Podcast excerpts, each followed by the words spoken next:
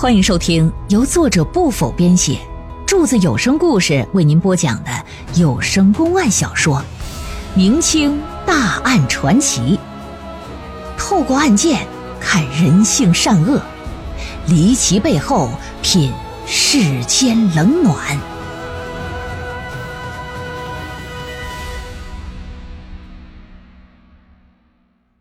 聊城左手六指案第三回。且说张家成，你别看他不怎么样，但他儿子那可是平地一声雷，考取了功名啊，是高中探花。由于这小子才貌双全，会试的主考官礼部尚书十分喜爱，又得知呢他还没有婚配。这就给招为东床女婿了。当背后有一位当朝大员的岳父，再加上自己才学过人，又深谋官场之道的时候，那可想而知啊。张尚远的仕途是非常顺的，升迁也非常快，一眨眼就到了他三十了，这就被朝廷任命为江苏安察使，官居正三品。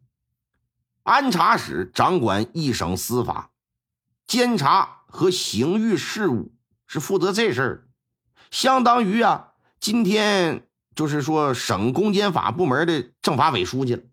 哎，大拿一个三十来岁的人做了一个省政法委书记，你算算这位置就挺高，位高权重啊，前途无量。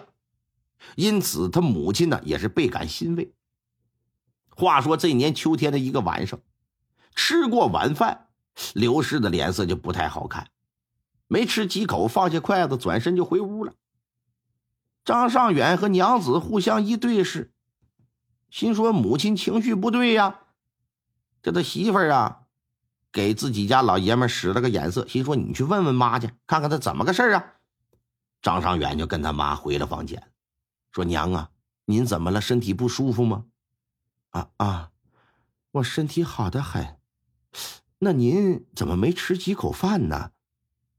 这得问你呀，啊啊，娘啊，我是哪里做的不好，惹您生气了吗？请您明示啊，孩儿我有则改之，无则加勉呐。儿啊，娘来问你，你今年年庚几岁呀？呃，回娘，我三十有二。你爹去世多少年了？啊啊啊！张尚远明白他妈为啥生气，不由得就叹了一口气儿。刘氏说着话，他眼泪就下来了，说：“我的儿啊，你爹冤死至今二十年啊，如今你高官厚禄，却迟迟不见你查案办凶，为你爹平血招反，我没看你行动，难道说你真把这事往后脑勺了吗？”一看老母亲声泪俱下。张尚远是个大孝子啊，赶紧往母亲面前这么一跪，说：“娘啊，父亲乃含冤而死，儿子怎敢忘怀？关于此事啊，我早有打算，只是怕您伤心难过，我未敢提及呀。娘啊，您放心，儿子我一定会找出真凶，以告慰父亲的在天之灵。发下宏愿来了，这就几天之后。”张尚远利用休息的机会，回到老家聊城县，拜访现任知县，叙说当年朱家血案和张家成被冤杀的这个事儿。知县就提阅早已积沉三尺的陈年卷宗，拿出来了。当年张尚远年岁尚小啊，他看不着这玩意儿，现在能看。翻看卷宗，除了感慨时事境迁、世事沧桑之外，别无他货。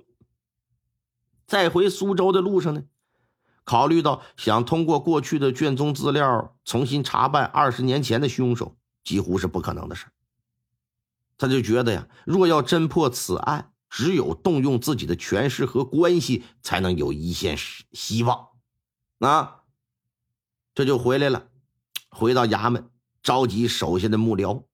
将朱府的血案和父亲被冤杀的事详细说了一遍，让大家伙给出出主意。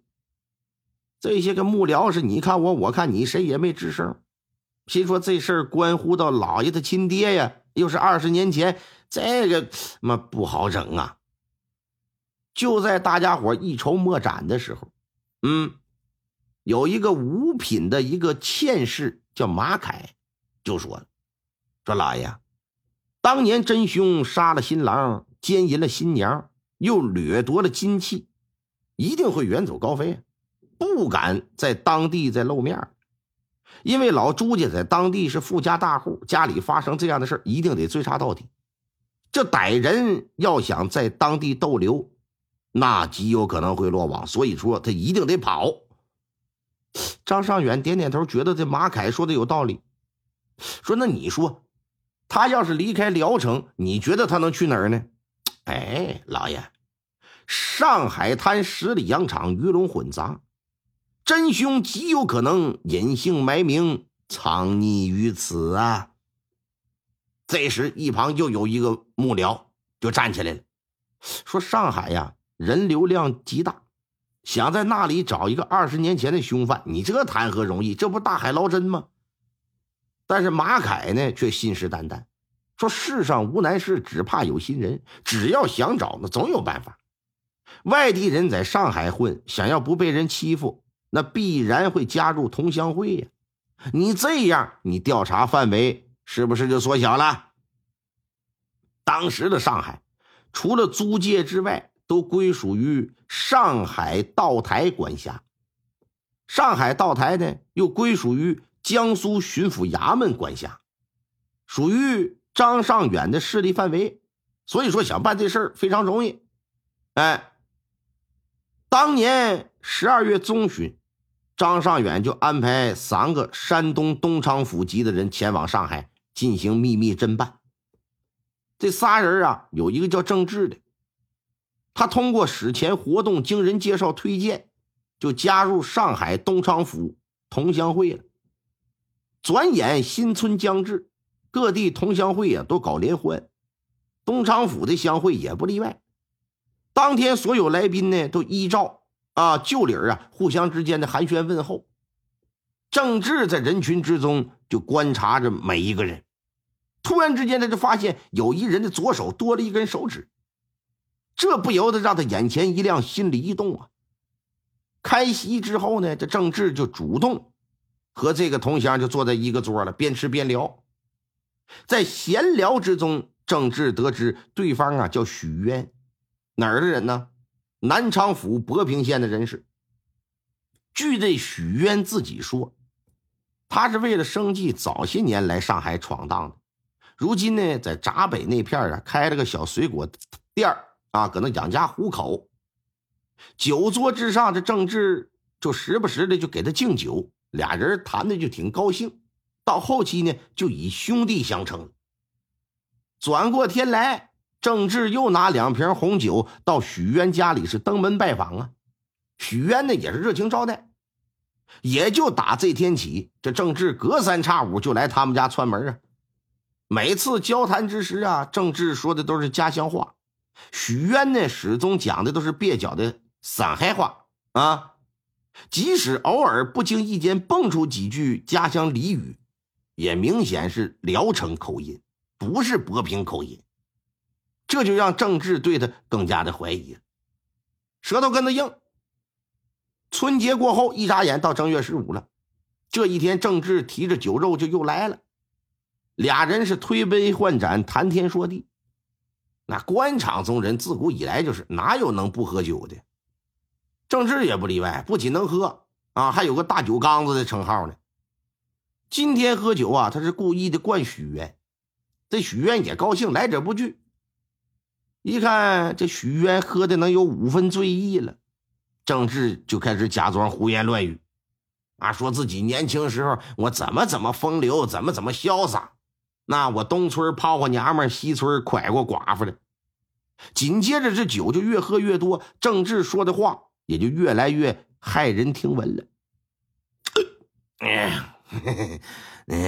嗯，徐兄，不不瞒你说啊，多多年前的一个深夜，我我曾奸淫过一个未出家的黄花闺女。完完事之后，我还拿走不少主家的钱财。嘿，你你说我厉害不？厉害不？许渊这功劲儿就已经喝了八九分醉了，一听郑志跟他，哎呀，搁这盘上道了是吧？手拄着桌子连连直摇啊！哎，你你这算算什么？跟跟我比差差远了，差远了！哦哦，呃，那莫非许兄有什么英雄之举？啊啊啊！二十年前，兄兄兄弟我。趁着我们县里一大户人家娶儿媳妇的时候，我我冒充新郎跟跟新娘就入了洞房了。你可不知道，那那那新娘子那个嫩呐，那让我琢磨一宿，那别别提多爽了。更更有意思是啥？第第二天我我离开的时候，他他他还不知道我是假冒的呢。我我当着他的面把他金镯子和和屋里值钱的物件都都拿走了。你有有我厉害吗？你，呃，徐兄，你你你你吹牛逼呢吧？这这这谁谁吹牛逼？谁谁他妈孙子？不不信，你可以到东东昌府聊城，你打听打听。二二十年前，看看看看有有没有这档子事儿？要要是没有，老子脑袋割下来，给给给你当夜壶。郑志听罢，心说这不是来活的吗？确认了，这老小子就是凶手。放下酒杯，哎，告辞了您呢。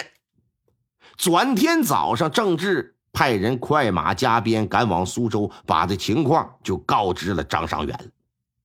张尚远一听这事欣喜若狂，亲自带着十几名的亲信和得力的捕快赶到上海缉拿许渊。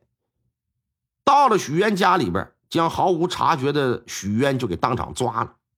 在搜查的时候。令张尚远欣喜的是啥？竟然搜出当年朱家丢失的玉雕笔架，连夜把人带回苏州，亲自升堂审问。许渊呢，矢口否认当年朱家血案和他有关。张尚远就拿出那个玉雕的笔架来，又让郑志出来作证。许渊呢，仍是不肯招认。张尚远一看，啊！杀父仇人在此，你这你妈的，啪了一拍惊堂木，说：“大胆狂徒啊！人赃俱在，你还不招供？看来只得是大刑伺候了。来呀，上刑！”这几个衙役比平时都卖力，心说这给老爷抓杀父仇人，如狼似虎似的，摁住就要上夹棍。许渊一看，知道自己穷途末路了。与其受刑啊，还不如老老实实交代吧？说大人呢，别别别别别，我说我说说说说呀！一五一十把二十年前的事是竹筒倒豆子一般，汤汤汤汤汤，这就都说了。他叫许渊，是假名，原名姓什么呢？姓柯，叫柯小丽，出生在聊城县沙镇的一个落魄的乡绅之家。年轻时胡作非为。整日沉迷于吃喝嫖赌，因欠了外债无法偿还，被债主追讨又无处安身，这就东躲西藏以偷盗为生。那天听说朱大老爷家里儿子娶亲，知道啊现场必定人得多，很杂，而且还得有许多贵重物品呢，手头也正赶上挺紧。哎，当天夜里他就混入朱家，打算浑水摸鱼，偷点东西换钱。到了深夜的时候啊，他就藏在新房的一侧，在观察周围的情况，准备伺机下手。这时呢，新郎朱世龙醉醺醺的打前院就回到后院了。柯小丽一看，心生歹意，心说这新娘子反正也不知道新郎官长什么样，不如啊，哼，我先痛快痛快吧。啊，我替你把这洞房入了吧。啊，如如此一来呢，不禁可以快活一番。到时我再顺点值钱的物件，这这，你看这多美呀！打定主意，看四下无人，就在新郎准备开门的时候，他打背后就过来了，啪的一下把人嘴就给捂上，给拖到房后。新郎官虽说喝了很多酒，但也不是说完全没意识啊，这就奋力反抗，一撕吧，柯小丽索性呢，恶从心头起，是怒向胆边生。把心一横，一不做二不休啊，一把就掐着新郎的脖子，右手抄出别在腰上的尖刀啊，噗，整扎在新郎的太阳穴上，新郎官就当场毙命。而后呢，柯小丽扒下了他的衣服换在自己的身上，进入洞房就开始喷啪的玩起来。一夜风流之后，第二天早上卷走之前的东西离开聊城，跑到上海来，一直待到今天犯案被抓。如此这么一来，经历乾隆、嘉庆、道光三朝，尘封二十年的血案真相大白，张家成也可以沉冤昭雪。柯小丽所犯之罪。那自然是难逃一死啊！算他多活二十年呢。为了给父亲报仇，为了让呃池平县和聊城县的百姓知道当年的血案究竟是谁干的，张尚远就把这柯小丽给押回了山东。临行之前呢，在两县的大街上进行游街示众，之后赶赴刑场处决。处决当天呢。时年已经三十八岁的梁诗诗也到了现场，亲眼目睹这柯小丽夺走自己贞洁的罪大恶极的凶手人头落地的过程。事后呢，他又到了朱世龙的坟前，祭奠了这个未见面的夫君，愿他呀能含笑九泉。张尚远和母亲刘氏也来到自己爹爹的坟墓前，母子是焚香点烛，敬酒祭告。彻底了却了压在心里二十年的仇恨与沉痛。听众朋友们，本集播讲完毕，感谢您的收听。